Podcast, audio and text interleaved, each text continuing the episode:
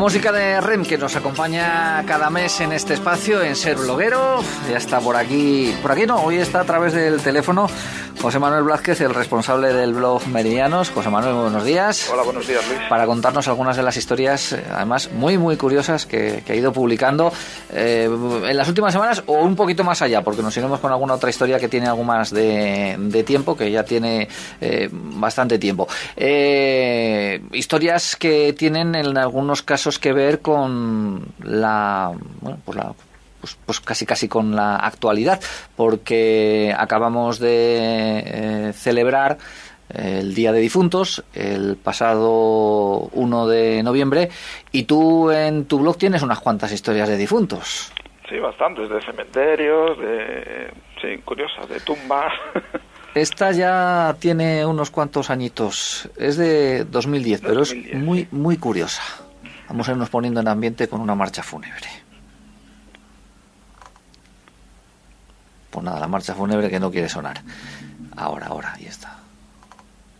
Aunque bueno, eh, está es fúnebre, pero bueno, tiene algún que otro componente curioso, porque tienes recogida la historia de un francés, Victor Noir, cuyo eh, cuerpo descansa en una tumba que está en París, en uno de los eh, cementerios parisinos en el cementerio parisino de Père Lachaise. Eh, es el más conocido, donde están las celebridades que se entierran en Francia, son, suelen ir a este, a este cementerio. En ese cementerio se han enterrado Balzac, eh, pintores, Molière, Edith Piaf, Marcel Proust. Y esta tumba, en especial la de Victor Noir, un personaje, un periodista de 22 años, eh, que murió en un duelo con el sobrino nieto del emperador Napoleón Bonaparte es una escultura yacente, o sea, aparece tal cual eh, murió, con el disparo de, que recibió de, en el duelo, se reprodujo exactamente la escultura. Y la curiosidad de esta escultura refleja eh, una erección post-mortem. Eh, habitual entre los ahorcados, pues la escultura en bronce refleja exactamente cómo quedó el joven Victor Noir. Y se ha hecho muy conocida bueno, tan conocida que es una de las imágenes eh, que buscan muchos de los que acuden a este a este cementerio parisino. La de eso es un, lo que has dicho tú, una imagen en bronce de un cuerpo joven, donde más destaca y mucho porque todo el mundo que pasa por allí lo toca, eh, la parte de la entrepierna de la escultura y, la protuberancia que tiene esa parte de la entrepierna. eso lo han desgastado el bronce, claro, de tanto tocarlo, pues han, se destaca esa zona, digamos. y es que eh, esa zona se cree, claro, a raíz de tan visible protuberancia, se cree que aquella joven que lo toque eh, puede conseguir fertilidad, un hijo, incluso un marido, se habla, es una leyenda y como curiosidad ahí está en ese cementerio de París. Bueno, esto parece más una historia que luego ha surgido después. Lo que no sé, ¿por qué le, se, sabe por qué le hicieron así? porque eh, con tanto realismo? Mm, quisieron reflejar el momento porque causó mucho sensación su muerte. Su funeral acudió más de 100.000 personas y quisieron reflejar la tragedia esa, de, esa, de esa muerte tan joven y, y tan injusta para la época mm, porque mm, él, el periodista eh, criticaba y por eso, aunque fue en un duelo, eh, pero había causas por atrás, digamos, que querían matarle y, refleja ese, ese, momento con el sombrero tirado al lado, descamisado, con la herida. La, escultura es impresionante. Sí, pero ¿tú crees que moriría así con esa situación corporal en Sálvese a la parte? Porque lo que has dicho tú, esto es muy habitual en, bueno, es, un, es un hecho físico en el caso de las personas que, que mueren ahorcadas, pero yo no sé, él fue de un tiro lo que murió, ¿no? Dicen que sí, puede haber elecciones por muerte en ese tipo de... Sí, sí, Bueno, el caso es que la fotografía, si tienen oportunidad de verla, y en el Facebook de Ser Ávila van a tener un enlace en un instante con esa historia, es bastante, bastante evidente. Eh, dejamos historias de Día de Difuntos y vamos con otras historias que tienen que ver con eh, políticos y con Ávila. Y una entrada que publicabas el pasado mes de septiembre acerca de cómo eh, sentirse abulense. Bueno, lo titulabas, para ser más exacto, las distintas formas de ser de Ávila explicadas con presidentes del gobierno. Y allí había un enlace muy interesante en el que se escuchan estas palabras. Al pisar España, dije que vendría llorando y llorando estoy. No tengo más que una palabra, paz. Nos hemos matado ya demasiado. Entendámonos en un régimen de libertad, poniendo todos de nuestra parte lo que sea necesario de un lado y de otro de la barricada. Son muchos 40 años. No hay históricamente nada que resista al tiempo. Áspera vida la de los españoles.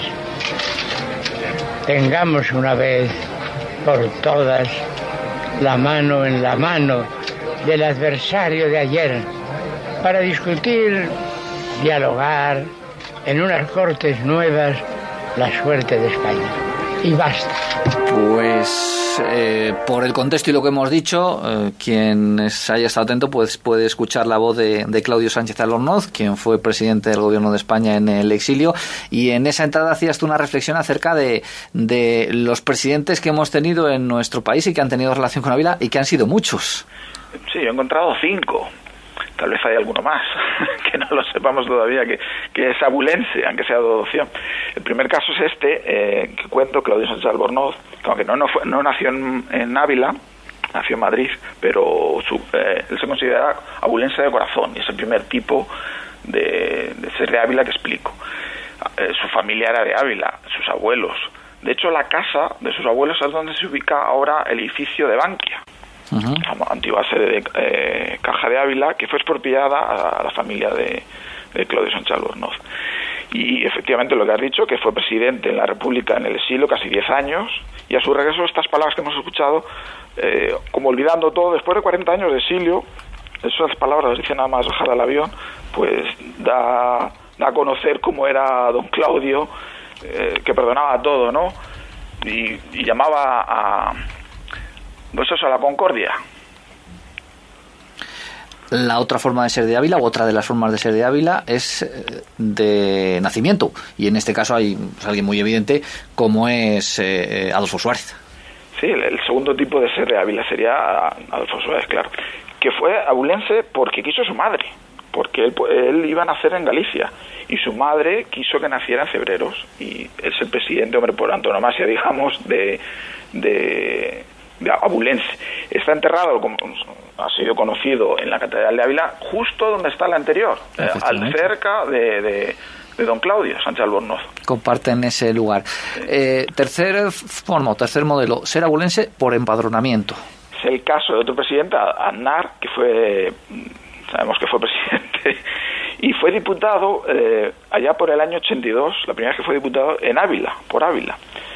Claro, para ser eh, diputado por Ávila tuvo que censarse en Ávila, como los que se llaman los diputados cuneros o paracaidistas. Sí, y he puesto una foto que creo que te ha llamado la atención de aquella época.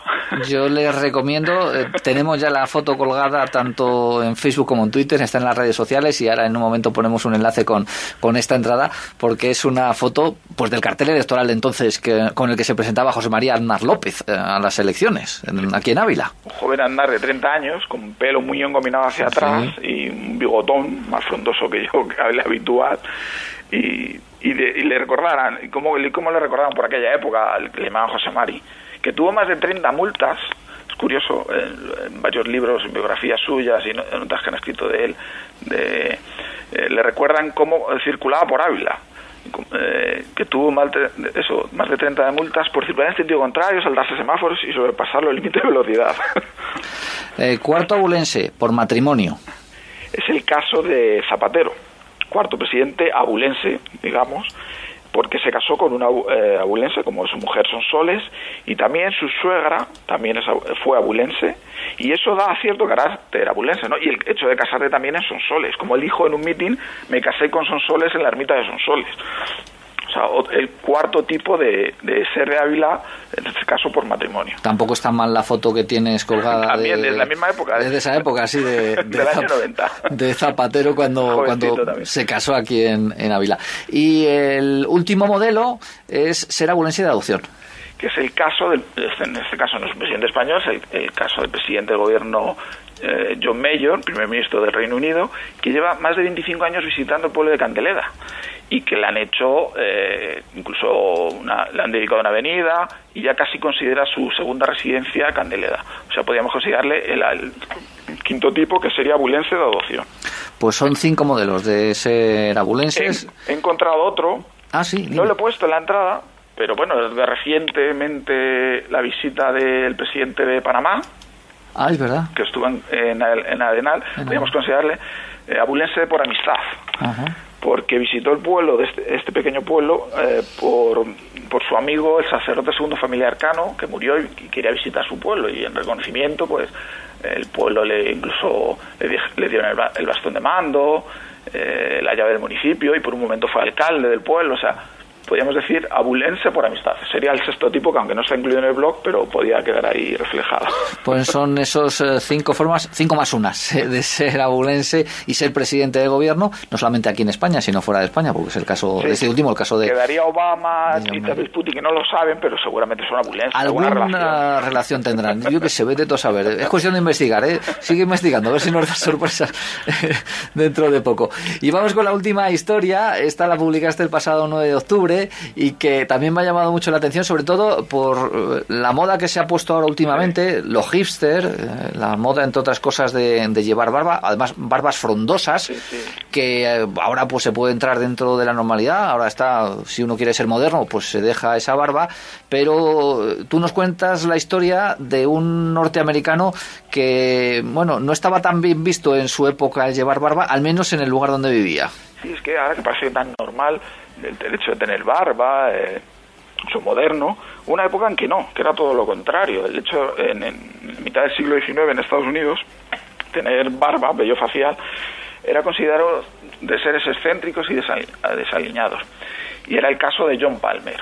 John Palmer eh, ya una, si ve, una frondosa barba y a, menudo era acosado por llevar esa barba. Incluso en misa le rechazaron, eh, por llevar barba y él se enfrentaba a los sacerdotes y en un bueno una, una trifuca que tuvo a la salida de un hotel eh, tres, eh, unos hombres le intentaron quitar la barba con navajas y tijeras afeitarle la barba él se defendió y con una de esas navajas se lo clavó a, a los atacantes por esto fue a juicio y fue condenado por una multa de 10 dólares. Él se negó porque él decía que se defendía. Fue, condenado él, no los que le atacaron, le Fue condenado, él. Condenado él. Por, llevar la barba. Por llevar. por el hecho de defenderse y por llevar barba. Él se negó a pagar, decía que no, aunque eran solo 10 dólares más los 40 de costas, él se negó. Y pasó 15 meses en la cárcel por hecho de negarse a cortar la barba. El juez, al darse cuenta de, de, la excesiva condena, le escribía diciéndole que pagara, que eh, él nada, él dice, no, es que eh, pagar es como admitir mi culpa, yo no tengo ninguna culpa por el hecho de tener barba. Al final, a través de una carta de que llevó en propia mano el juez, de su madre, diciéndole que por favor, porque incluso estuvo aislado, los mismos presos también le seguían, eh, querían cortarle la barba, él empeñado que no, al final eh, cedió, pagó la multa y salió. Y curioso que al final de su vida la barba se puso de moda. incluso hubo un presidente, el primer presidente de Estados Unidos, que Abraham Lincoln, que, eh, que tuvo barba. O sea, curioso de cómo estar perseguido a, que luego se convirtiera en, en moda. Su epitafio, en la, que, eh, la tumba tiene su, eh, su cara esculpida en roca, eh, su epitafio pone perseguido por llevar barba. Ha quedado ahí como una historia curiosa de, una persona por defender su barba, ¿no? derecho a tener barba. Persecuted for wearing the beard. es el epitafio en inglés más o menos, en, mi inglés mangarrónico, pero eso es lo que dice el epitafio, que aparece además en, una, en la fotografía, en una de las fotografías que, que ilustra este, esta entrada que has eh, realizado respecto a, la barba, ahora tan de moda, pero que en tiempos no fue tan, bueno, tan, tampoco de moda como para gustarle a este señor. de la historia. Es lo que tienen las modas. Que de repente, pues eso, y de repente no. Eh, por aquí tenemos algún compañero que si hubiera estado entonces, en aquel entonces, lo iba a pasar. Lo iba a pasar mal, sí, lo iba a pasar mal, porque además también es de los de frondosa barba, así que no, no, es que te los hayas dejado dos o tres días, como me puede pasar a mí, sino que él la tiene bastante, bastante larga. Pues son las tres historias de las que queríamos hablar hoy, eh, que nos ha acercado desde su blog, desde eh, Meridianos, José Manuel Blázquez, esas distintas formas de ser presidente del gobierno desde aquí, desde Ávila, eh, ese curioso personaje y la tumba que existe en un eh, cementerio parisino de Pierre Noir, un periodista que murió muy joven y que hicieron una llamativa eh, escultura post-mortem y también esta última historia de, las barbas. tú no tienes barba, ¿no? no, pues sí, ahora sí. ¿Ahora te la has dejado? ¿Será, ¿Será por...? No, porque fue después el artículo, pero bueno. pues José Manuel, muchas gracias y te esperamos el mes que viene con Ser Blogueros. Un saludo. Hasta luego.